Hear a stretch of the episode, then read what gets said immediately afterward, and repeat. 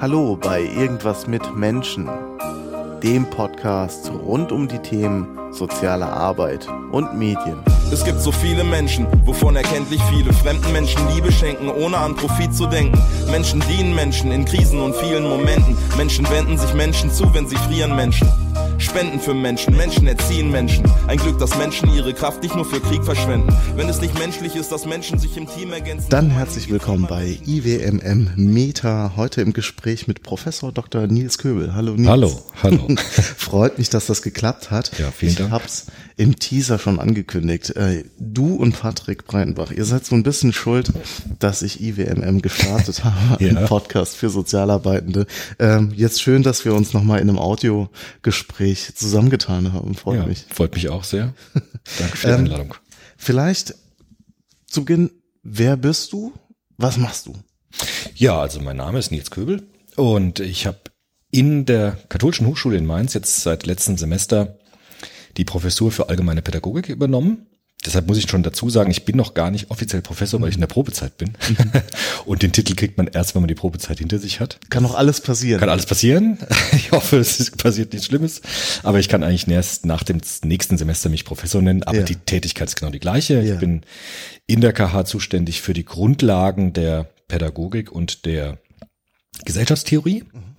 Und habe meistens mit äh, frühen Semestern zu tun, ersten und zweiten Semester, weil meine Funktion eher die ist, dass ich so die Grundlagen lege, was ist Erziehung, was ist Pädagogik, was heißt Gesellschaft, welche Probleme gibt es in der Gesellschaft und was hat es mit sozialer Arbeit zu tun. Das ist so mein, mein Schwerpunkt. Von Haus aus bin ich, ich habe Soziologie studiert in Frankfurt an der Uni, habe dann in Pädagogik promoviert und letztes Semester habilitiert und habe jetzt äh, meine erste Professur im Grunde. Ich habe vorher eine Vertretungsprofessur gehabt an der Uni Mainz und habe jetzt die erste volle Professur und genau, freue mich und bin mittendrin und ganz dabei. Schön. Das heißt, es muss noch eine Antrittsvorlesung äh, Gibt's steht auch, noch aus. steht noch aus, das ist dann auch Ende nächsten Semesters dann, glaube ich, oder im Herbst oder Frühjahr, muss man gucken, wann der Termin dann ist. Genau. Woher dich einige auch noch kennen könnten, ist zusammen, ich habe es eben gesagt, mit Patrick Breitenbach Ja. machst du einen Podcast. Genau, ich mache mit Pat- Patrick Breitenbach den Soziopod, in dem wir eigentlich ähnliche Themen besprechen wie das, was ich auch an der Hochschule mache, nämlich äh, Grundlagen der Soziologie und Erziehungswissenschaft, gekoppelt mit Psychologie und Philosophie.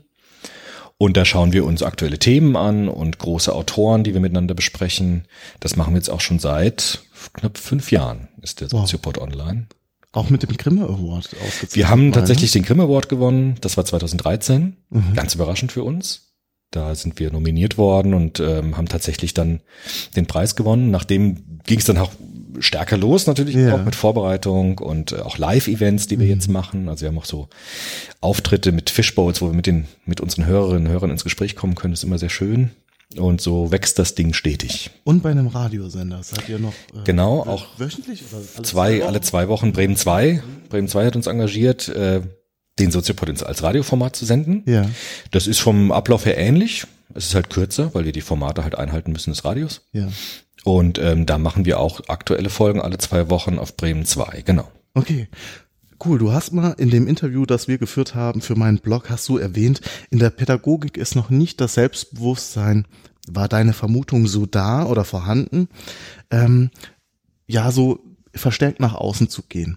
Ähm, aber du hast dann auch gesagt, äh, wenn man es wagt, kann es aber auch klappen. Ja. Ja, und ähm, ja, siehst du da irgendwie eine Veränderung, dass auch mehr im pädagogischen Bereich nach außen kommuniziert wird?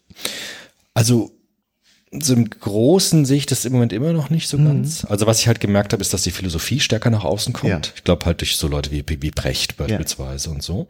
Da ist ja immer ein bisschen Pädagogik auch mit drin. Mhm. Sie reden ja dann auch über Bildung und Erziehung zum Teil. Aber Pädagogik als Profession ist, glaube ich, immer noch nicht ganz ähm, in der Öffentlichkeit angekommen. Ähm, aber es gibt ja ganz viele Leute, die über Erziehung sprechen. Also das gibt's ja schon. Also dass irgendwie Eltern eingeladen werden in Talkshows oder Lehrer oder auch Sozialarbeiter zum Teil. Ja. Und da geht's ja schon um, um, Erziehung. Aber ich glaube, dass es angekommen ist, dass Erziehung auch eine Wissenschaft sein kann. Also Pädagogik als Wissenschaft über Erziehung. Ja. Ich glaube, das ist immer noch nicht ganz so stark präsent wie jetzt bei den Naturwissenschaften oder bei den Gesellschaftswissenschaften oder der Philosophie. Das heißt, du, du würdest auch dazu ermutigen. Ich meine, im Wissenschaftskontext ist ja immer dieses nach außen gehen auch äh, tatsächlich ja äh, ein Moment, wo man aufpassen muss, ja, weil Angriffsfläche Ja. und wenn nicht alles fundiert ist. Klar. Ähm, hast du jetzt bleiben wir noch mal kurz beim Podcasting. Hast du von Kolleginnen und Kollegen in der Wissenschaft ähm, hast du gemerkt, dass da Angriffe kommen ob des Podcastings? Gar nicht. Also im Gegenteil. Also ich glaube, der Soziopod und auch der Preis und so war auch ein Grund, warum ich auch in der KH ganz gern genommen wurde, weil wir auch versuchen, hier ein bisschen was aufzubauen, Ja. vielleicht mit Medien Ja. und mit Plattformen. Äh, nee, im Gegenteil. Also die, die meisten Kollegen sind froh, dass das jemand mal macht. Ich glaube, wenn man das macht, muss man halt ein bisschen vorsichtig sein in dem Sinne, dass man keine Wahrheiten verbreitet. Also in der Erziehung gibt es immer Leute, die sagen, also ich erzähle jetzt mal, wie man Kinder erziehen soll. Oder wie man Sozialarbeit machen soll. Ja. Und Das ist ein Problem, weil wenn man solche Wahrheitspostulate hat, wird man angreifbar. Was ich ja mit dem Patrick immer versuche, sind ja Perspektiven aufzuzeigen. Also Möglichkeiten, wie kann man so eine Sache sehen. Und ähm, dadurch, dass ich mich immer so ein bisschen zurückziehe und die Theorie in den Vordergrund stelle, ähm, kann man die Theorie angreifen, ohne gleichzeitig die Person anzugreifen, die die Theorie vorstellt. Und das finde ich eine elegante Lösung. Also Ja. zu sagen, ich stelle was vor und ihr sagt, was ihr davon haltet. Ja. Und so, finde ich, könnte man das eigentlich mit jeder Disziplin machen. Auch mit der Philosophie, mit der Soziologie. Wenn man einfach sagt, ich stelle etwas vor, was es gibt. Ja. Und dann ermuntere ich Leute dazu, sich zu verhalten. Ja. Und auf der Ebene kann man ja über alles reden. Ähm, Und deshalb habe ich jetzt noch nie Angriffe oder sowas Ja. erlebt. Im Gegenteil. Schön. Dann äh, lass uns mal über äh, diese Folge sprechen. Ich habe es angekündigt in einem Videoteaser. Ich habe gesagt, wir wollen heute sprechen über die soziale Arbeit. Ja. Damit mache ich natürlich einen riesen Fass auf. Äh, zumindest ist die Gefahr da. Kann es überhaupt funktionieren, in einem Podcast über die soziale Arbeit zu sprechen? Na gut, man kann schon sagen, was ist soziale Arbeit, also so Begriffsklärung, was die Aufgaben sind. Und dann kann man vielleicht, wäre es interessant, so ein paar Grundparadigmen mal vorzustellen. Also man kann jetzt vielleicht nicht jedes Feld beleuchten, also Ja. Familienhilfe, Jugendhilfe, das wäre nochmal eine eigene Sache wert. Aber so Grundparadigmen kann man natürlich schon mal vorstellen. Wie arbeiten Sozialarbeiter? Was für, was für Aufgaben haben die? So im Großen, finde ich, kann man das schon machen. Dann lass uns das versuchen, nämlich Zuhörerinnen und Zuhörer von meinem Podcast gehe ich davon aus, sind in der groß, großen Mehrheit Sozialarbeitende. Trotzdem wäre es vielleicht spannend für all diejenigen, die zuhören, die jetzt eher außerhalb der sozialen Arbeit stehen. Kann, kann das, äh, also ich meine, wenn ich zurückdenke dann und gesagt habe, ich habe soziale Arbeit studiert und dann war eine Reaktion mitunter häufig, wie das kann man studieren? Ja, also interessant. Da, da fängt es schon äh, irgendwie Ja. an, dieses, diese Außenwahrnehmung. Kannst du es griffig machen, was soziale Arbeit ausmacht? Ja, also es gibt ja verschiedene Definitionen, zum Beispiel von der Vereinigung, Internationalen Vereinigung der sozialen Arbeit. Die sagen immer, soziale Arbeit ist eine Profession, die sozialen Wandel begleitet und Menschen äh, hilft, ihre Potenziale zu entfalten, Bildungsmöglichkeiten bereitzustellen und Entwicklungspotenziale zu entfalten. Und ähm, das kann man natürlich beziehen auf verschiedene Felder. Was heißt das für Familie? Was heißt das für Jugend? Was heißt das auch für ältere Menschen beispielsweise? Ein ganz neues Feld, was jetzt auch entsteht. Und dann kann man diskutieren, wie soll man das machen? Was heißt jetzt Entwicklung fördern? Was heißt jetzt Bildung anregen? Was heißt jetzt die Lebensmöglichkeiten zu verbessern? Und da gibt's jetzt verschiedene inhaltliche Paradigmen, die sich herausgebildet haben in der sozialen Arbeit, zum Beispiel Lebensweltorientierung oder Lebensbewältigung oder der Capability Approach. Das sind so Ansätze, die sich jetzt die Frage stellen, wie kann man auf Menschen zugehen, um das zu erreichen? Und das ist natürlich eine Profession. Und das ist auch ein Problem unserer sozialen Arbeit, dass viele Menschen in der sozialen Arbeit tätig sind, die das gar nicht kennen und damit auch viele Fehler machen, obwohl sie es gut meinen. Also ich habe das in der Erlebnispädagogik oft äh, erlebt, dass dort tolle Sportler sind, zum Beispiel junge Leute, die wahnsinnig gut Sport machen können mit mit anderen, mit Kindern, Ja. klettern gehen, rudern Ja. gehen. Aber das ist noch keine soziale Arbeit, das ist noch keine Pädagogik, sondern es wird erst dann zur Profession, wenn ich das pädagogisch mache. Also Ja. wenn ich pädagogisch Sport mache, wenn ich pädagogisch Musik mache. Und da sieht man schon sehr schnell, finde ich, wer kommt aus dem Feld und wer nicht. Also wer hat das gelernt und wer hat das nicht gelernt. Und das ist schon sehr wichtig. Das heißt, du äh, bist Professor an der Hochschule auch für soziale Arbeit. Ja. Kannst du erklären, warum es eben sich unterscheidet, klar, auch vom Ehrenamt? Warum ist es notwendig, ein ähm, sechs-, siebensemestriges Studium Hm. der sozialen Arbeit zu absolvieren, um dann irgendwas mit Menschen zu machen? Ja. Also ich habe das letzte Woche erlebt, da haben wir ein Treffen gehabt mit Praktikern also aus dem Feld der Jugendarbeit und auch der Familienhilfe. Und die wollten uns so ein bisschen was mitgeben, was wir mit den Studenten beachten müssen, weil die haben ja mit uns Absolventen dann zu tun und die sagen uns immer regelmäßig, auf was müsst ihr achten. Und das fand ich ganz interessant, dass die gesagt haben, wir brauchen eigentlich keine Leute, die einfach Methoden eins zu eins anwenden, also so leere Techniken einfach praktizieren, sondern wir brauchen Menschen in der sozialen Arbeit, die flexibel sind, die kreativ sind, die selbstständig denken können, die auch Methoden abwandeln, weiterentwickeln können, also flexibel mit Methoden umgehen können. Mhm. Und deshalb, glaube ich, zeichnet es schon jemanden aus, der studiert hat, dass er weiß, was ist zum Beispiel Entwicklung, also Entwicklungstheorien kennt, ja, also weiß, wie Lernen funktioniert, wie kognitive Entwicklung funktioniert. Dass jemand auch weiß, was heißt eine Rolle zu haben in meinem Beruf. Das ist für uns ganz wichtig, weil wir es immer mit ganzen Personen zu tun haben. Wir müssen auch eine Beziehung aufbauen zu den Menschen, wenn wir ihnen helfen wollen. Das heißt aber, wir müssen dieses Spannungsfeld mal erkunden. Was ist eine Rolle, was ist eine Person? Was heißt professionell zu handeln mhm. in einer Gesellschaft? Was sind die Herausforderungen unserer Gesellschaft eigentlich heute? Und das zu verstehen, ermöglicht mir dann, flexibel mit Methoden umzugehen, zu gucken, was passt jetzt für wen und mhm. wie kann ich was weiterentwickeln oder anwenden. Und äh, da ähm, merke ich schon große Unterschiede. Also von Leuten, die einfach ein gutes Buch gelesen haben mit Methoden, also was kann man mit Kindern basteln, spielen, mhm. machen, mhm. oder mit Leuten, die die Hintergründe der Methoden kennen. Und ich, besonders jetzt als Erziehungswissenschaftler, sehe meine Aufgabe darin, diese Hintergründe zu beleuchten. Also warum brauchen wir welche Methode? In welchen Gesellschaftszuständen, also in welcher Gesellschaft leben wir. Das habe ich jetzt dieses Semester gemacht in der Vorlesung, Gesellschaft und soziales Handeln hieß das. Und dann haben wir geschaut, was, was ist unsere Gesellschaft eigentlich heute? Wodurch zeichnet sie sich aus und welche Probleme gehen damit einher? Die uns dann noch begegnen werden in der sozialen Arbeit, also soziale Ungleichheit, Pluralisierung, Überforderung mit Beschleunigung zum Beispiel. Und das ist elementar wichtig für die soziale Arbeit. Und das ist so meine Funktion, auch hier in der Hochschule. Mhm. Jetzt ist ja das Studium der sozialen Arbeit auch sehr breit gefächert, mhm. wenn man sich das Curriculum mal anschaut. Auch jetzt an dieser Hochschule. Das heißt, ähm, auch benachbarte oder angrenzende Disziplinen, Professionen werden gelehrt und das ist auch notwendig, ja. um eben ja gewappnet zu sein für die für die Praxis und ähm, vielleicht ist noch spannend, dass äh, soziale Arbeit ja nicht fokussiert ist auf einen Beruf. Das heißt, es gibt nicht ein Unternehmen, zwei Unternehmen, drei Unternehmen, die Sozialarbeitende anstellen, sondern ähm, ja das ähm, ganze SGB durch ja. quasi sind auch Sozialarbeiterinnen, Sozialarbeiter tätig und auch äh, in so Feldern, wo man erstmal sie nicht vermutet, mhm. sei es bei der Bundeswehr, mhm. sei es in der betrieblichen Sozialarbeit bei Unternehmen. Genau. Das ist vielleicht auch ein bisschen das Problem, dass man die Sozialarbeit nicht so eingrenzen kann, wie zum Beispiel die Medizin oder die Juristerei, wo man schon klare Berufsrollen so in der Vorstellung mhm. hat. Was aber auch eine Chance ist, weil viele Studenten sagen, oh, was kann man eigentlich machen? Mit dem Studium. Und dann kann man zum Beispiel auch aufzeigen, dass es so ganz vielfältige Möglichkeiten gibt, an die man vielleicht jetzt gerade erstmal gar nicht denkt. Und das ist vielleicht so mit unserer Profession noch nicht so ganz durchgerungen. Was, was sind wir eigentlich für wen? Das ist so breit noch das wird sich vielleicht auch noch verändern im mhm. Laufe unserer, unserer Forschung und unserer wissenschaftlichen Arbeit. Dass man guckt, was ist ein Sozialarbeiter in dieser Gesellschaft, welche Rollen kann der, was kann der nicht, was ist seine Profession. Das, das ist gerade noch im Werden, glaube ich. Mhm. Aber auch das Selbstverständnis, ja, habe genau. ich den Eindruck. Ne? Genau. Also, also nicht nur die Außenwahrnehmung. Ja, mhm. Genau.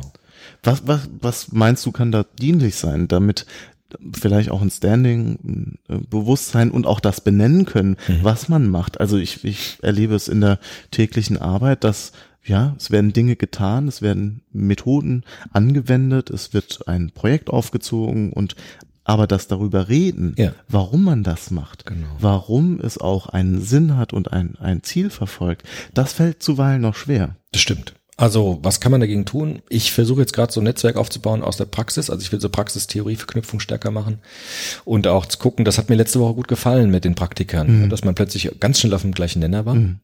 Weil so der Vorwurf ein bisschen war, oh, die Hochschulen werden immer technischer, werden ja. immer eingeengter, werden immer mehr methodisch und nicht mehr grundlagenwissenschaftlich. Und da konnte ich natürlich super anknüpfen und zu sagen, also ich bin Grundlagenforscher. Ja. Und äh, da haben wir schnell eine gemeinsame Sprache gefunden. Und ich glaube, in diesen Netzwerken, das ist wichtig. Also auch gerade über so moderne Medien, mhm. dass man guckt, wer arbeitet wo, erzähl mal was aus deiner Praxis, mhm. was gibt es alles. Also mhm. einfach dieses, dieses Aufklärerische, das finde ich wichtig. Ja, auch die Vielfältigkeit genau. dann tatsächlich genau. darzustellen. Genau. Ja, und das kann man ja mit Medien auch wunderbar machen, dass man mhm. so einen Podcast hat oder Film macht, was es alles gibt. Das ja. versuche ich jetzt auch mich so stärker einzuarbeiten. Du hast es am Anfang erwähnt. Mhm. Kann, kannst du verraten, was da äh, geplant ist, was in der Pipeline ist, oder ist das noch, ist sich äh, am entwickeln? Also es ist am entwickeln. Ich habe jetzt gerade mit dem Dekan von uns äh, überlegt, dass wir vielleicht erstmal so ganz klein anfangen, dass wir Vorlesungen aufzeichnen auf MP3 und hochladen zum mhm. Beispiel. Das ist wir ein paar Vorlesungsvorträge einfach zum Abrufen haben. Und was ich mir auch gut vorstellen könnte, wäre so kreativ zu sein mit Studenten, also dann zu, zusammen Clips zu drehen mhm. oder Podcasts zu machen und so eine Plattform zu errichten, wo dann ganz verschiedene Formate mal gesammelt werden können, wo man sich medial sozusagen weiterbilden kann. Mhm. Und das wäre eine tolle Idee und ich glaube auch, dass, dass unsere Hochschule offen dafür ist. Und ähm, ja, zum Beispiel habe ich auch die Idee, das klingt jetzt ein bisschen doof, aber die Lesebereitschaft ist ja so ein bisschen zurückgegangen, sagt man bei Studenten. Und ich habe die Idee, ob man nicht einfach auch mal Texte einspricht, dass man so Art Hörbücher macht. Ja. Und dann kann man die sich, weil ich habe immer wieder das, die Erfahrung beim Soziopod gemacht, dass Leute sagen, ich habe jetzt ganz viel verstanden, weil ich kann euch mitnehmen. Mhm. Zum Putzen, zum Joggen, zum Spülen und habe da nochmal im Ohr eine Theorie und die ist total eingängig und äh, viel eingängiger als in so einer sperrigen Textform. Ja. Und sowas wäre auch mal so, ein, so eine Idee von mir, dass man einfach so Texte, so Mini-Vorträge macht, ja. Die man dann auch mitnehmen kann, wo man nicht immer lesen muss, sondern auch hören kann. Wer sich dafür interessiert, kommt an die katholische Hochschule, genau. schreibt sich hier ein, demnächst Hörbücher von Nils Kögel. Also das wäre so ein Traum, dass man mal ja. sowas ähm, runterbricht und Mini-Vortrag macht, ja. äh, wo man dann beides hat. Man kann dann hören und lesen vielleicht zuerst hören und dann nochmal lesen. Und das soll kein Ersatz sein ja. fürs Lesen, aber sozusagen einen Zugang nochmal zu ermöglichen mhm. oder für eine Klausur zu lernen, indem man das auf MP3 hat und äh, dann nochmal hören kann. Also sowas, das wären so Ideen, die würde ich gerne verfolgen. Da sind wir auch ja mittendrin. Äh, es gibt verschiedene Lerntypen einfach. Genau. Auch, ne? Der eine nimmt eher visuell wahr genau. und, und kann sich Dinge gut behalten. Ja. Da sind wir, du hast es jetzt schön aufgemacht beim Schwerpunkt des Podcasts, mhm. nämlich Medien. Irgendwas mit Menschen oder irgendwas mit Medien, daher äh, ist das, äh, daran ist es angelehnt. Ich befasse mich ja mit, mit meinen Gesprächspartnerinnen Partnern häufig, äh, ich habe das digitale soziale Arbeit als Hashtag mal genommen. Ähm, wenn man die soziale Arbeit als Menschenrechtsprofession sieht, was ja. man, was man tun kann mitunter, ja. ähm, ausgehend davon, das heißt, ähm, die Menschenrechtsprofession es gibt nicht die eine, sondern man könnte sagen, es gibt verschiedene Menschenrechtsprofessionen. Nämlich immer dann, wenn Professionen, Mitglieder von Professionen ähm, im Kontakt sind mit vulnerablen Gruppen. Ja, genau. Mhm. Ausgehend von diesen Überlegungen wäre äh, es nicht sinnvoll zu sagen, das ist der Bezugsrahmen, bleibt da mal drin, irgendwas mit Menschen zu machen. Und ist es dann überhaupt sinnvoll, die Medien da mit reinzuholen? Und wenn ja, warum? Ja, das finde ich schon. Also Menschenrechtsprävention ist auch genau der Ansatz, den ich auch verfolge. Ich habe mich jetzt sehr viel auch in meinen eigenen Arbeiten so mit systemischen Arbeiten beschäftigt. Und da kommt ja auch immer wieder die normative Frage auf. Ne? Also wozu? Also was ist unser Menschenbild? Und du hast ja zwei Stichworte genannt, also Menschenrechte und Vulnerabilität. Das ist ja genau das, was ich unterstreichen würde. Jetzt ist immer die Frage, was heißt das eigentlich? Also was, was, was heißt eigentlich Menschenwürde beispielsweise? Was ist das eigentlich für ein Begriff? Der ist ja sehr unbestimmt. Ja, manche sagen sogar, man kann den überhaupt nicht fassen, was das mhm. eigentlich bedeutet. Aber ich glaube, man kann ihn dann fassen, wenn man Erfahrungen sammelt, in denen beispielsweise die Menschenwürde verletzt wird da wird uns evident, was das bedeutet, eine Würde zu haben. Mhm. Und da sind Medien sehr interessant, finde ich. Also Beispiele zu bringen oder auch vielleicht visuell oder akustisch zu zeigen, was heißt Würde zu haben und welche Situ in welchen Situationen wird mir das bewusst, dass ich das habe. Und da geht es, glaube ich, gar nicht anders als bei Medien. Also dass man zum Beispiel äh, über Filme oder Podcasts, über, über dieses Erzählen, über dieses Narrative äh, klar macht, was heißt eigentlich Menschenwürde. Weil das kann man nicht einfach so definieren, sondern man kann es eigentlich nur erfahren. Mhm. Und genau das gleiche mit Vulnerabilität. Also was heißt Verletzlichkeit? Wo sind Kinder verletzlich? Und welche Situationen wird das klar, was das bedeutet? Und dieses erzählerische Element, das ist, glaube ich, mit Medien super zu machen. Mhm. Also auch mehr in diesem Storytelling-Ding ja, genau. zu denken. Genau. Mhm. Also meine Methode ist ja Storytelling. Mhm. Also das, was ich mache, ist ja, ich versuche ja Theorien zu erzählen wie Geschichten mhm.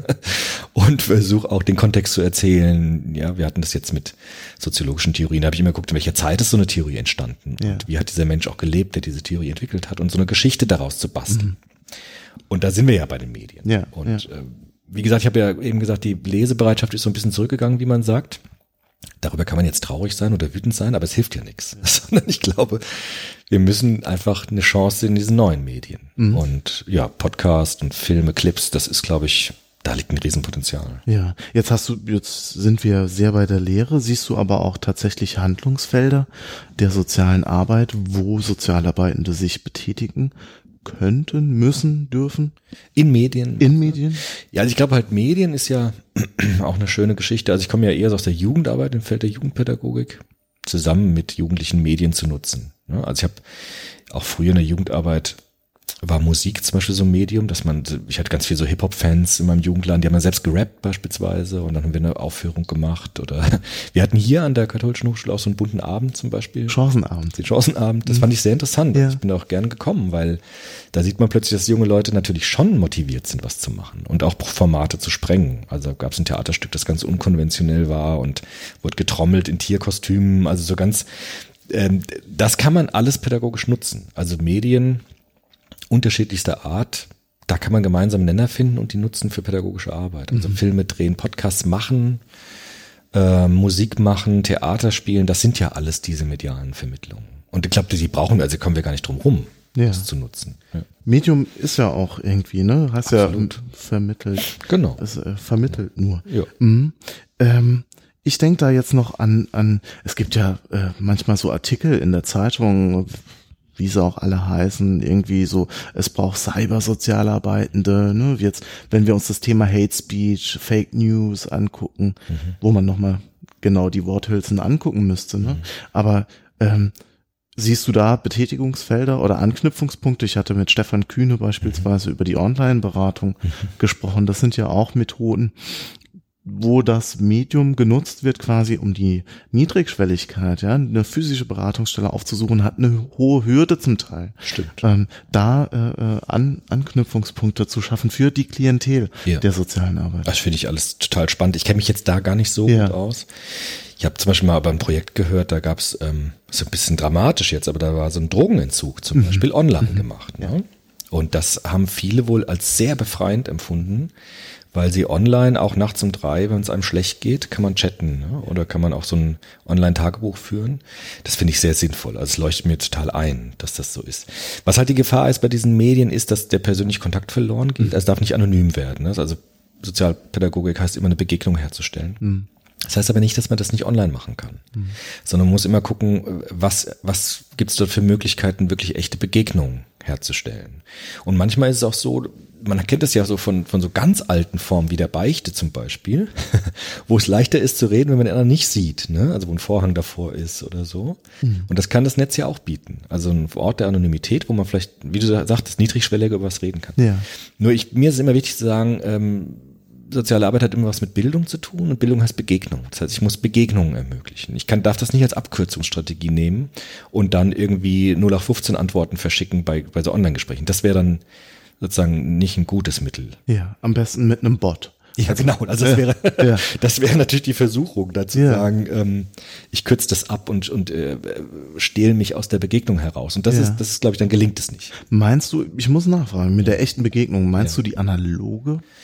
Also das ist das, womit ich immer mhm. arbeite, auch in meinen Seminaren. Ich könnte mir zum Beispiel nicht vorstellen, weil ich es eben gesagt habe mit Aufzeichnungen von Vorlesungen, ich könnte mir nicht vorstellen, das zu ersetzen. Mhm. Also zu sagen, wir machen gar keine Vorlesung, ihr habt das hier auf MP3, hört es euch an. Das ja. nicht, sondern mhm. ich brauche die Begegnung mit den Studenten. Ich mhm. muss irgendwie äh, Gesichter sehen. Ich brauche personale Begegnung. Und dass man aber dann das aufzeichnet und sich danach nochmal anhört, das, damit habe ich gar kein Problem. Aber Pädagogik, Sozialpädagogik, Bildung heißt immer, ähm, schon konkrete Begegnung. Das muss nicht unbedingt face-to-face -face sein, aber das heißt schon, ich bin da und ich zeige auch, wer ich bin und fordere den anderen dadurch auf, mir zu zeigen, wer du bist.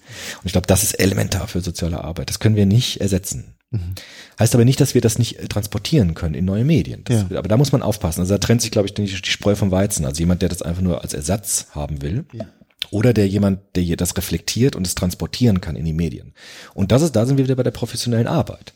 Also jemand, der professionell ausgebildet ist, der weiß darum und wird sich auch bemühen, das zu machen. Mhm. Und jemand, der das einfach so als Abkürzungsstrategie nutzt, der wird nicht weit kommen. Ja. Also auch der Soziopod zum Beispiel hat ja die Begegnung ja. zwischen mir ja. und dem Patrick Beidenbach. Deshalb funktioniert's ja auch nur. Weil wir da eine Begegnung haben und eine Beziehung auch spiegeln. Und dann haben wir auch Begegnungen mit Fans. Mhm. Und die dann zu unseren Live-Events kommen und so weiter. Das heißt, ihr sitzt auch wirklich zusammen. Wir sitzen so wie wir jetzt. Ja, sitzen. ja, ja. Äh, meistens dann irgendwie so eine leere Pizzaschachtel dabei. Und das ist eine Begegnung. Ja. Und ich glaube, das, deshalb funktioniert's auch, weil die Leute irgendwie spüren, da sind zwei Leute, die haben sich was zu sagen und die haben eine echte Begegnung miteinander. Und ich glaube, das, das muss sein, sonst wird es pädagogisch nicht funktionieren. Ja, aber du hast was Wichtiges angesprochen, finde ich, dieses nicht ähm, gegeneinander ausspielen. Ja. Das ist so was, was ich häufig ähm, erlebe, wenn es um eben Medien geht, seien sie digital oder analoge Medien, ähm, dass es gerne gegeneinander ausgespielt Das ist doof. Ja. Ich finde auch, ich finde auch, bin auch gar nicht dafür zu sagen, das darf nicht sein, weil Pädagogik gibt's ja auch so, ihr orthodoxe Leute, die sagen, darauf soll man ganz verzichten, man soll die Leute eher schützen vor den neuen Medien. Das würde ich nicht sehen. Da gibt's Möglichkeiten und auch Gefahren. So, Ja. ja. Ja. Jetzt sind wir kein Technik-Podcast, sonst könnten wir ewig über die Gefahren Mhm. Klar. und äh, Chancen reden. Ähm, es kamen tatsächlich Zuhörerfragen rein, die würde ich jetzt äh, an der Stelle gerne mal reingeben. Und zwar fragt Andreas, wie steht es aktuell um den Status der sozialen Arbeit als Profession? Naja, so allgemein kann man das vielleicht gar nicht sagen. Also es gibt sehr gute Leute im Feld, die ich auch, wie gesagt, jetzt auch kennenlerne. Ich bin da ja auch gerade dabei, neue Begegnungen zu haben. Ähm, da gibt's Leute, die sind super gut. Ich habe aber auch Leute eben erlebt, die ähm, so Quereinsteiger sind, die vielleicht noch ein bisschen Nachholbedarf haben, gerade was das Pädagogische angeht. Also wenn ich Erlebnispädagogik mache, ist eben das Wichtige, darüber zu sprechen. Was war jetzt? Was, wie hast du das erlebt?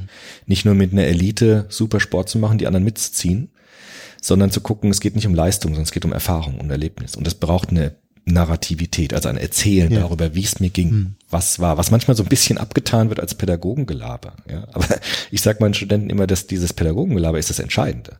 Nämlich zu fragen, wie war das denn für dich? Und komm mal ins Erzählen hinein. Und dann entsteht was Pädagogisches in der Reflexion. Und da, aber das merkt man, glaube ich, recht schnell, wenn man in der Praxis ist, ob jemand das drauf hat oder nicht. Und da, wie steht's darum? Also ich glaube, wir haben sehr viele gute Leute und wir müssen aber Leute, die das nicht gelernt haben, ermutigen, das nachzuholen. So würde ich das formulieren, vorsichtig. Ja. Es ist ja auch ähm, jetzt nur eine Momentaufnahme und nur deine Sicht Ja, ähm, der Dinge auf das Feld. Ich glaube, es ist schwer zu fassen, die Profession. Kann man schwer sagen. Ja. Also da müsste man, gut, es gibt ja auch so Studien, Evaluationsstudien, da müsste man nochmal reinschauen. Das kann ich aber so in der Breite nicht gar richtig einschätzen, glaube ich. Er fragt dann weiter, ist die Qualifizierung der sozialen Arbeit als semi-professionell zeitgemäß? Nee, also ich, das würde ich schon sagen, da haben wir ein bisschen noch Luft nach oben. Also die Professionalisierung der sozialen Arbeit, das, ähm, da sind wir ja dran. Also ich bin ja nicht umsonst jetzt hier an der Hochschule, weil ich wollte ja auch nicht äh, jetzt im Unikontext bleiben, sondern wollte ja in die Hochschule, wollte nah an der Praxis sein, weil ich glaube, dass ich da auch besser wirken kann. Und ähm, ich finde, wir haben Nachholbedarf in der Theorie-Praxisvermittlung. Also wozu brauchen wir Theorien für die Praxis? Und da müssen wir noch ein bisschen was machen, das glaube ich schon. Gerade weil wir in den sozialen Wissenschaften ja keine Grundlagen haben so richtig. Ne? Also jeder hat so seine Ansätze. Das ist anders als in Naturwissenschaften. Da kann man sich schon relativ schnell einigen auf Grundlagenforschung. Bei uns ist das schwieriger. Aber da muss man mit umgehen. Also da kann man dann perspektivisch arbeiten oder Breitenbach würde jetzt sagen, konstruktivistisch arbeiten, ja. Und da kann man bestimmte didaktische Methoden ausprobieren. Aber da, da können wir, glaube ich, noch viel machen. Das würde ich schon sagen. Also du siehst Luft nach oben, ganz da, klar. Mhm. Das wäre so eine der Hauptaufgaben. Sehe sehe ich tatsächlich auch als jemand, der das studiert hat. Ja, klar. Ähm, was wären so Ansätze, um, um, um das ähm, so ein bisschen voranzubringen? Ist es einfach nur mehr Theorie-Input oder ist es, Nee. was ist es? Also, ich glaube, das Entscheidende ist zu sagen, Theorien, das habe ich auch jetzt aus meinen Studenten gesagt. Also, die Theorien haben nur einen Nutzen, und zwar mir eine Perspektive zu geben, so eine Art Brille mir zu geben, mit der ich Sachen sehen kann, die ich ohne diese Brille nicht sehen würde. Und jetzt ist die Frage, wenn ich diese Brille hab, was nützt mir das für die soziale Arbeit? Und da würde ich schon sagen, wir alle arbeiten ja mit Theorien in der sozialen Arbeit, auch wenn wir ungelernt sind. Wir haben ja alle so Vorstellungen, ja, was ist, was heißt Kindheit, was heißt Entwicklung. Und diese eigenen Vorstellungen zu kontrastieren mit Wissenschaft, das ist spannend. Nämlich zu sagen, sind meine Annahmen, die ich habe, überhaupt richtig? Kann ich die korrigieren, erweitern, modifizieren, ausbauen?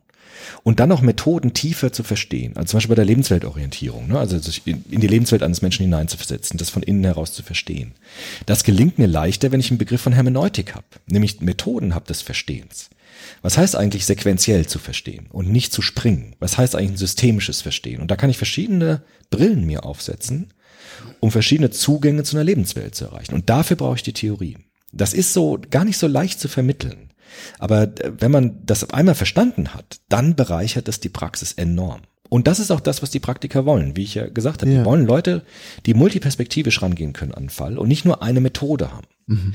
Und das ist, also das sehe ich auch als meine große Aufgabe so, ja, in meiner Tätigkeit, diese Theorien fruchtbar zu machen für die Praxis. Und da bin ich jetzt gerade dabei, auch Methoden mir selbst anzueignen und so. Das heißt, es geht erstmal um die Vermittlung, auch in deinen Seminaren höre ich so raus oder in deinen Vorlesungen, klar zu machen, warum machen wir den ganzen Ja. Schoß denn? Weil meine Beobachtung als Studierender und jetzt auch als in der Lehre Tätiger ist einfach auch der durch die, ja, ich habe keinen Vergleich zum Diplom, aber im Bachelor, ich habe das Bul- Bulimie-Lernen. Ja. zu, zum Teil mitgekriegt. Also das wirklich, auch Theorie musste stur gelernt werden. Mhm. Die Anwendung fand dann äh, so statt, dass in der Klausur das Wissen Das ist so, ja.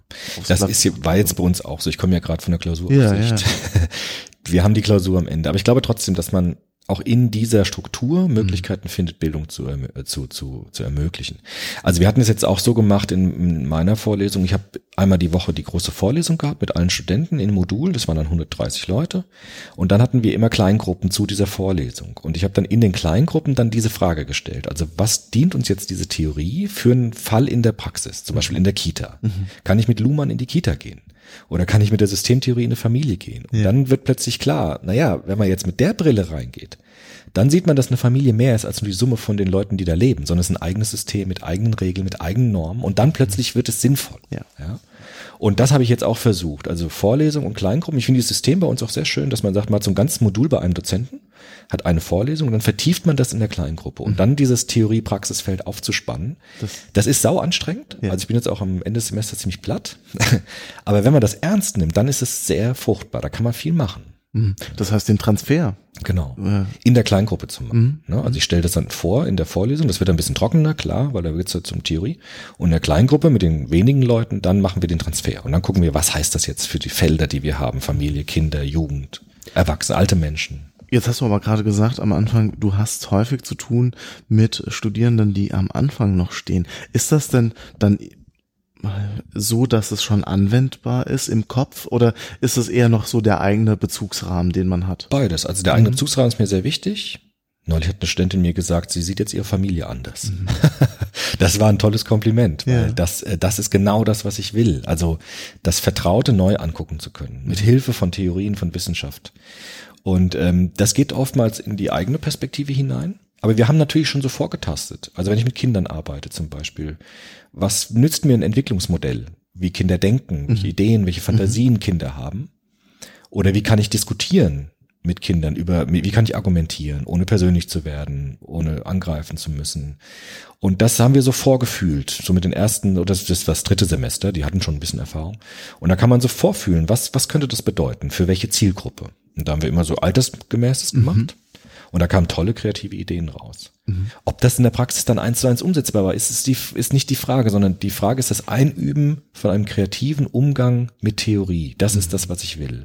Sodass sie dann später Tools haben, um es dann anwenden zu können. Vielleicht anders, als wir es im Seminar hatten, Ja. aber eben kreativ und ähm, ja, also emanzipatorisch autonom. Das, das ist so mein Ziel. Und das einzuüben, damit umzugehen. Jetzt hast du das ähm, Bild der Brille bemüht. Ja. Ähm, man kann auch sagen, man, man legt eine Folie Ja. Genau. drüber als Betrachtungsweise. Ähm, wo siehst du da die, die, die, die Chance, vielleicht an einem konkreten Beispiel, wenn ich in eine Familie reingehe äh, oder mit Kindern zu tun habe, ähm, ich, ich, es ist doch äh, offensichtlich, was ich sehe. Es Ja. offenbart sich mir doch direkt in der Situation. Warum muss das irgendwie einen Theorierahmen haben? Also, ja gut, bei Familie haben wir jetzt ganz stark systemisch gearbeitet. Ne? Also wenn der Luhmann beispielsweise sagt, ähm, du kannst eigentlich ein System gar nicht direkt beeinflussen, sondern das System macht Order from Noise. Das heißt, jede Information, die du anbietest, wird nach der Logik des Systems verarbeitet. Das bedeutet ja ganz viel. Das heißt, ich kann nicht hingehen zu einer Familie und kann denen einfach einen Plan vorlegen und kann sagen, also ihr habt, ich sehe ja eure Probleme, ich habe die und die Lösung, wenn ihr das macht, ist gut, wenn nicht, seid ihr selbst dran schuld. So funktioniert's dann nicht mehr. Also das, das ist dann schon ausgeschlossen, wenn ich die Systemtheorie einmal verstanden habe. Sondern was dann wichtig wird, ist dann tatsächlich die Lebensweltorientierung. Das heißt, erstmal die Logik des Systems zu verstehen. Das heißt, erstmal da zu sein, abzuwarten, mitzumachen, zu gucken, beobachten, beobachten, beobachten, beobachten und dann Angebote zu bringen, die zu der Systemlogik passt. Nämlich vielleicht ganz woanders anzusetzen, als der offensichtliche Blick erstmal nahelegen würde. Nicht zu sagen, wir räumen jetzt erstmal die Bude auf, weil bei euch sieht's ja aus wie Sau, sondern zu sagen, wir machen mal was ganz anderes, wir gehen mit den Kindern auf den Spielplatz. Oder wir ähm, gucken mal, ob ihr ein altes Instrument im Haus habt. Oder ob also irgendwelche Anknüpfungspunkte da sind, die ich vielleicht erst auf den zweiten oder dritten Blick sehe. Und das ist wichtig, weil viele machen, glaube ich, den Fehler oft zu sagen, na, es ist ja ganz klar, was hier das Problem ist. Aber dann erreichen sie nämlich nichts, weil das Problem ist ja gerade dadurch entstanden, dass immer wieder diese Hinweise abgeblockt wurden. Also wahrscheinlich hat dieser Familie schon tausendmal zu hören bekommen, dass mit ihnen die Unordnung ein Problem ist, die mangelnde Struktur. Aber das wissen die ja zum Teil schon. Mhm. Und deshalb sind diese Theorien gut, um vielleicht mal ganz woanders anzusetzen, als der offensichtliche Blick nahelegen würde. Und das kann man aber erst, wenn man solche Sachen versteht. Mhm. Und das zeigen uns die Theorien. Mhm. Das heißt, auch um es jetzt klar zu machen, SPFH, also sozialpädagogische Familienhilfe, ist nichts, wo man, ähm, also ist eine Person, die mit Familien arbeitet, genau. ist jetzt nichts, wo man reingeht und gibt dann wertvolle Hinweise, wie die Familie wieder zum Funktionieren äh, nee. Äh, gebracht wird. Ne? Das also, wird meistens nicht funktionieren, weil die Familie wird dann diese Information gemäß ihrer Logik verarbeiten und wird gucken, dass sie stabil bleibt und wird wahrscheinlich eher dann auf Gegendruck gehen. So ein SPFA, also die Familienhilfe, die arbeitet ja tatsächlich lebensweltorientiert, indem sie erstmal versucht zu verstehen, was ist die Struktur, die hier vorliegt, auch wenn sie mir jetzt nicht gefällt. Aber es gibt ja eine gewisse Logik. Es gibt vielleicht auch Strukturen, es gibt auch Rituale und auf die erstmal reinzugehen und, und zu verstehen, das ist ja der erste Schritt. Und das erscheint mir auch als viel sinnvoller. Mhm, mh. Bleiben wir kurz bei der Familie. Ich finde das mhm. sehr, ja. sehr spannendes Beispiel. Mhm der Eindruck auch von außen, der vermittelt wird oder so, wenn man sich mit äh, Leuten unterhält, die nicht Sozialarbeit machen, ist ja schon der, dass man was ganz macht, was repariert. Yeah. Ähm, ist es das, ist das soziale Arbeit wieder was, was ganz, was heile zu machen? Das, ja, ich mag diese Begriffe nicht so sehr mit ganz machen, weil das hat ja schon wieder die Implikation, es gibt ein System, das ist irgendwie defekt, mhm. das ist irgendwie kaputt. Ja. Ich würde es eher anders sehen. Ich würde sehen, jedes System, wenn wir jetzt bei Familie bleiben, hat eine bestimmte Sinnstruktur. Also es hat einen bestimmten Sinn, dass die das so machen. Das ist nicht einfach nur kaputt, sondern es hat eine bestimmte eigene Logik, die sich auch entwickelt hat. Und diese Logik würde ich vielleicht versuchen, dann zu ergänzen, aufzubrechen, was Neues hinzuzufügen, zu erweitern, zu modifizieren, dass die Leute selbst sozusagen sich verändern, um damit ihre Lebenswelt zu bereichern. Also so würde ich es eher sagen, anstatt jetzt, weil wenn ich auf Menschen zugehe und sage, bei, bei euch stimmt das und das und das mhm. nicht, ja dann hat man natürlich sofort den Reflex zu sagen, äh, ich will aber nichts ändern, wer bist du denn, dass du mir das sagst? Sondern zu sagen, äh, ich, ich habe eine Anerkennung des So-Seins, so nennt man das in der Lebensweltorientierung. Und ich beobachte erstmal. Und dann schaue ich, wo gibt's so Zapfen, wo ich ansetzen kann. Und bei wem klappt das wie. Und dann so langsam so eine innere Erweiterung vielleicht in Gang zu bringen. Mhm. So dass Menschen sagen, ähm, vielleicht ist es wirklich sinnvoll, das anders zu machen, weil das dann leichter geht. Oder weil ich dann Ziele erreichen kann, die ich vorher nicht erreicht habe. Und so fände ich es sinnvoller, als so einen pathologisierenden Blick drin mhm. zu werfen. Gibt ja in der sozialen Arbeit oft die Situation, dass man mit dem Anderssein ja. um, einen Umgang finden muss genau. und den aushalten muss, muss man, ja. dass sich dazu beziehen ja. ähm, ähm, muss. Aber ich glaube, das ist was, was elementar ist, dieses Anderssein auszuhalten tatsächlich und nicht ähm, häufig ist jetzt eine, eine steile These, aber häufig sind es ja auch eher ähm, ja Biografien in der sozialen Arbeit, also Sozialarbeitsstudierende, die äh, in einem Milieu groß geworden sind. Ja. Das war jetzt nicht unbedingt das prekärste. Das stimmt. Mhm. Kommen meist aus der Mittelschicht so. Ja. ja. Und, und da aber dann plötzlich mit Klientel zu arbeiten, ähm, was eben nicht, ich benutze jetzt Begriffe, die nicht fundiert sind, ja. aber diese, die nicht so eine wohlbehütete ja. äh, äh, Biografie eben haben im Aufwachsen. Wie kann das gelingen? Also das miteinander reden allein schon, ja. ohne äh, im Hinterkopf zu haben die ganze Zeit, das muss so anders sein. Ja. Das muss doch besser sein. Mhm. Das ist, glaube ich, so das Zentrum unserer Arbeit. Ne? Ja. Also wir haben ja immer dieses Spannungsverhältnis vom Akzeptieren des So-Seins und eben der, der Wunsch auch zur Veränderung. Das ist ja irgendwie auch unser Job. Ne? Und dieses Spannungsfeld, das kann man nie auflösen, glaube ich. Also ganz pragmatisch würde ich sagen, ist Reflexion das Entscheidende. Deshalb sollten wir immer mit Supervision arbeiten, mhm. dass wir auch unsere eigenen Einstellungen und Vorurteile reflektieren. Und dann eben die professionelle Haltung. Ich glaube, das ist ganz wichtig. Also es gibt auch viele Sozialarbeiter, die wahnsinnig engagiert sind und aber dann so ausbrennen, ne, weil sie ganze Personen reinwerfen und sagen, mein Seelenhall knüpfe ich jetzt an das Seelenhall dieser Familie. Und wenn das nicht klappt, dann wirft es ja wieder auf meinen Seelenhall zurück. Mhm. Und da ist diese professionelle Haltung wichtig. Ich habe bestimmte Theorien, die mich, die mir helfen und bestimmte Techniken, die mir helfen. Und ähm, dann mit einer Reflexion und Supervision ins Feld zu gehen. Ich glaube, das ist elementar wichtig. Und da sind auch die Theorien wichtig. Also im Soziopod beispielsweise, um den Bogen zu schlagen, bin ich ja als Person gar nicht so präsent, sondern ich verstecke mich ja ein bisschen hinter den Theorien. Ich sage mhm. jetzt, ich nehme jetzt die Rolle von Parsons ein oder von Luhmann ein und schlüpfe in diese Rolle rein.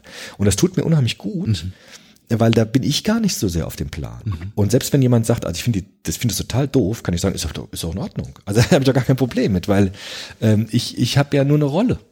Und das ist ganz wichtig. Also mhm. sagen, ich habe eine Rolle, in die schlüpfe ich hinein, da schlüpfe ich auch heraus und habe meine Person gar nicht so sehr im Spiel. Und ich glaube, mhm. das ist für die Sozialarbeit auch sehr wichtig. Mhm. Also sagen, ich habe eine Rolle, die hat auch einen Feierabend. Und äh, das ist eben professionelles Handeln. Und sagen, ich habe bestimmte Techniken, bestimmte Theorien, bestimmte Blickwinkel, die kann ich einsetzen. Und kann dann professionelle Beziehungen aufbauen, denen ich helfen kann. Und ähm, knüpfe aber das nicht an meine Person. Mhm. Und das ist, glaube ich, wichtig. Mhm. Du hast eben eins gesagt, äh, Supervision müssen wir vielleicht kurz klar ja. machen, was das ist. Ja, also Supervision wäre im Allgemeinen die Reflexion der professionellen Arbeit, meistens in Gruppen dass man in verschiedenen Teams äh, zusammensitzt und sagt, ähm, welche Probleme tauchen auf, äh, welche Fragen tauchen auf, mit dem professionellen Blick von außen diese Fragen zu beantworten. Das halte ich für eine unerlässliche Sache. Mhm. Genau. Das heißt, meist äh, extern moderiert mit einem Team beispielsweise. Ein Fall wird eingebracht, eine Fallgeschichte und dann ist die ähm, multiperspektivische genau. Betrachtung möglich ja, plötzlich. Hm? Absolut. Ja. Halte ich für ganz wichtig, für mhm. alle sozialen Berufe. Also auch im Kindergarten Supervision ist ganz wichtig. Würdest du sagen, vor der Aufnahme eines Studiums der sozialen Arbeit müsste entweder die Hochschule oder diejenigen, die das äh, studieren wollen, überlegen, das zu studieren, müssten ihre Motivation abklopfen? Oder sagst du, jeder, der irgendwie helfen will, ähm, der, der soll mal äh, das machen? Also, das würde ich jetzt gar nicht so fordern. Also, ich glaube, es ist während des Studiums immer wichtig, die Motivation zu überprüfen. Also was begegnet mir im Studium und wie stehe ich dazu? Mhm. Also es gibt ja auch tolle Leute, die gar keine freiwilliges Sachen vorher gemacht haben und super das machen. Es hilft natürlich schon ein bisschen, wenn ich das Feld schon mal abgetastet habe vorher. Haben auch die meisten Studenten, glaube ich, gemacht. Die kommen ja auch aus Jugendverbänden mhm. oder aus freiwilligen sozialen Jahr und so. Mhm. Aber ich würde es jetzt nicht zur Pflicht machen. Ich glaube, mhm. im Studium ist das wichtig. Also immer wieder zu gucken, was heißt das für mich? Also wo stehe ich hier? Äh, bringt mir das was? Und wie, wie ändern sich ja auch meine Ziele vielleicht während des Studiums? Ne? Und das, glaube ich, ist wichtig. Aber vorher würde ich das jetzt gar nicht zur Bedingung machen, unbedingt, ja. würde ich nicht, es, nicht sagen. Es gibt da ja Überlegungen, ich habe ähm, vor kurzem ein paar äh, Professoren im Gespräch gelauscht, nicht an dieser Hochschule, die aber gesagt haben, ja, die Motivationslage von den Studierenden ist so dünn und ich, ich habe das auch selbst im Studium erlebt, dass dann ähm, äh, drüber gesprochen wird. Warum studierst du das überhaupt? Ja. ja? Und äh, ich finde es gar nicht so, äh, ja, es wurde dann oft so despektierlich ähm, angeschaut, tatsächlich dieses helfen wollen. Mhm. Ähm, das hat natürlich seine Berechtigung, dass man da nochmal drauf gucken muss, woher kommt diese Motivation. Ne? Aber äh, an sich finde ich das auch nicht den, den schlechtesten Motivator. Nee, also wir hätten ja gar keine Studenten, wenn es das nicht geht. Ja, ne? ja. Ähm, helfen wollen ja, ist ein richtig, wichtiger Motivator. Ich finde aber auch, man muss in der sozialen Arbeit das irgendwie so machen, dass man wirklich was zurückbekommt. Also dass es mich selbst wirklich auch erfüllt. Und das ist gar nicht so einfach. Ich habe da eine sehr ähm, bequeme Haltung, weil ich kriege immer super Feedbacks von Studenten, habe tolle Leute im Seminar.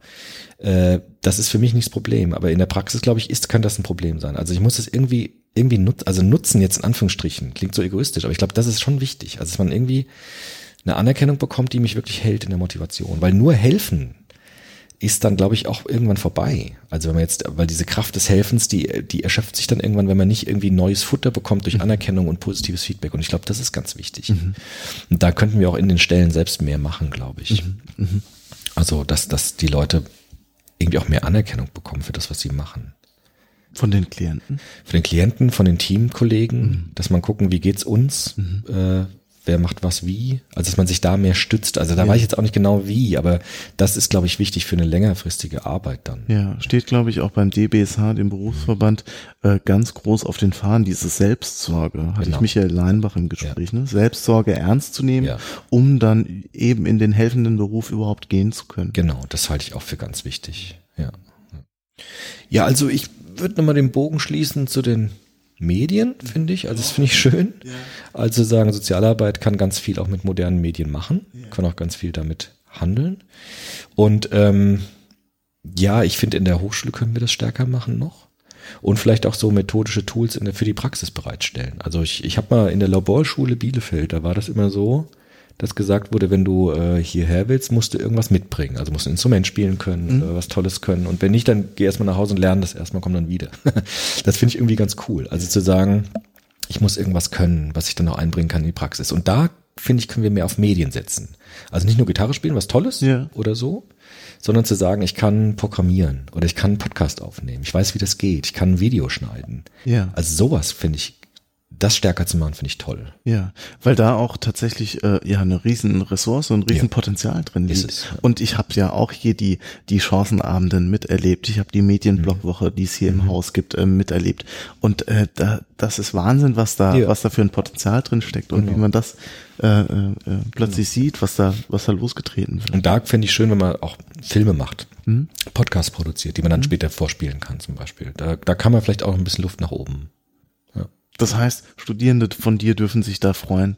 Da kommt noch was. Also ja, schon. Also ich, wir sind ja diese Plattform so ein bisschen am überlegen und dann ähm, würden wir daraus vielleicht auch mal ein Seminar machen oder so. Also das sind wirklich Ideen, die würde ich gern verfolgen. Also weil ich bin jetzt ja nicht so der filmische Typ, sondern eher der so erzählende. Ja. Aber ich glaube, das kann man auch ganz gut machen. Also wirklich sowas, so einen Podcast zu machen. Ja. Das ist ja eine tolle Sache, weil man kann den überall mitnehmen. Das finde Ja. ich immer so schön. Ne?